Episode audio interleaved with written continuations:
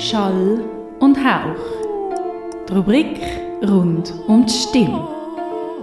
Ja, Christine, du hast jetzt schon ein paar Mal gesagt, dass eben die meisten Stimmen oder die meisten Menschen befassen sich nicht mega fest mit ihrer Stimme, weil sie in den meisten Fällen eigentlich einfach funktioniert und einfach gut ist. Und man muss sich dann erst vielleicht damit befassen, wenn das eben nicht mehr so gut ist oder wenn sie eben nicht mehr einfach so funktioniert. Jetzt, wie reagiert dann eine Stimme oder wie kann eine Stimme auf seelische oder vielleicht auch physische Veränderungen reagieren? Ich sehe das immer so als Kreis den Einflussfaktoren auf die Stimme. Also einerseits ist eben Stimme selber und Körper, das heißt Haltung, wie äh, Bewegung, der Tonus, ist jemand hyperton, ist jemand hypoton. Dann gibt es einen anderen Bereich, das ist schon Stimme und Persönlichkeit. Das ist eben einerseits äh, der Charakter, eine genetische Veranlagung, die man einfach mitbringt, wie der Fingerabdruck.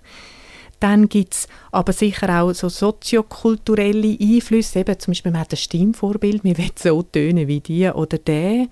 Oder eben gerade Mode, wie man, wie man Stimme braucht, das kann auch einen Einfluss haben. Oder dann eben die Situation, also die Lebenssituation. Wie ist man gerade, in was für einer körperlichen Verfassung bin ich gerade? Oder wie ist mein Gemütszustand? Es gibt ja so die ich bin in Stimmung oder ich bin verstimmt. Also das gibt ja so. Oder ich bin mit mir in Einklang. Es gibt so die, die Ausdrücke, das tut ja dann eher eigentlich auf, auf, auf die persönliche Lebenssituation sich beziehen.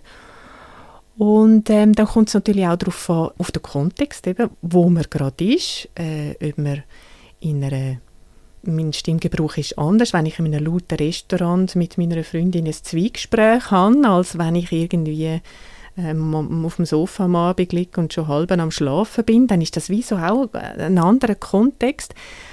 Also wie sie sich physisch auch verändert und auf der seelischen Ebene ist es so, dass es kann. Also es kann Einfluss nehmen. Es kann Einfluss nehmen auf die Stimme. Es muss aber nicht.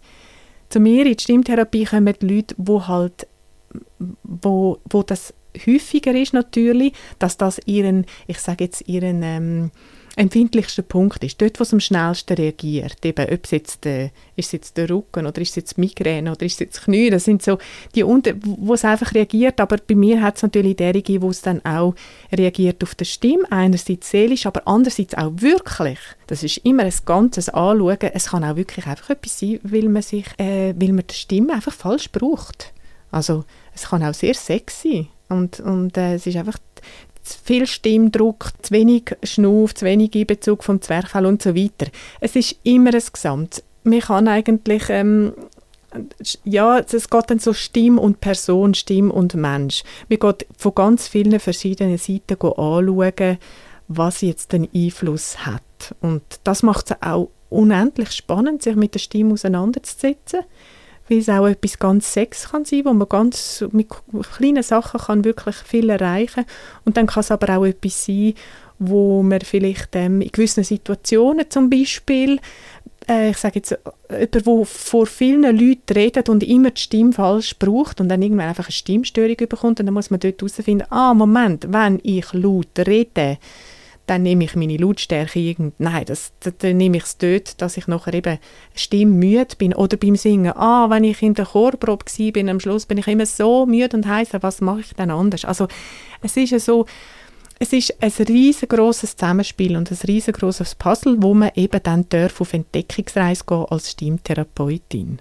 Und es gibt, ja, es gibt äh, rein psychogene Stimmstörungen, das gibt es, wo wirklich einfach jemandem, wo es gar nicht gut geht, kann sich das auch negativ auswirken dann auf die Stimme.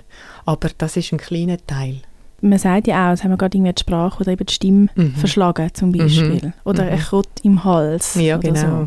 genau. Da gibt es ja nicht um sonst so viele wunderbare Sprichwörter, wo man dann kann einsetzen kann, wo auch mit Stimme zu tun hat und Stimmung. Schall und Hauch. Rubrik rund um die Stimme.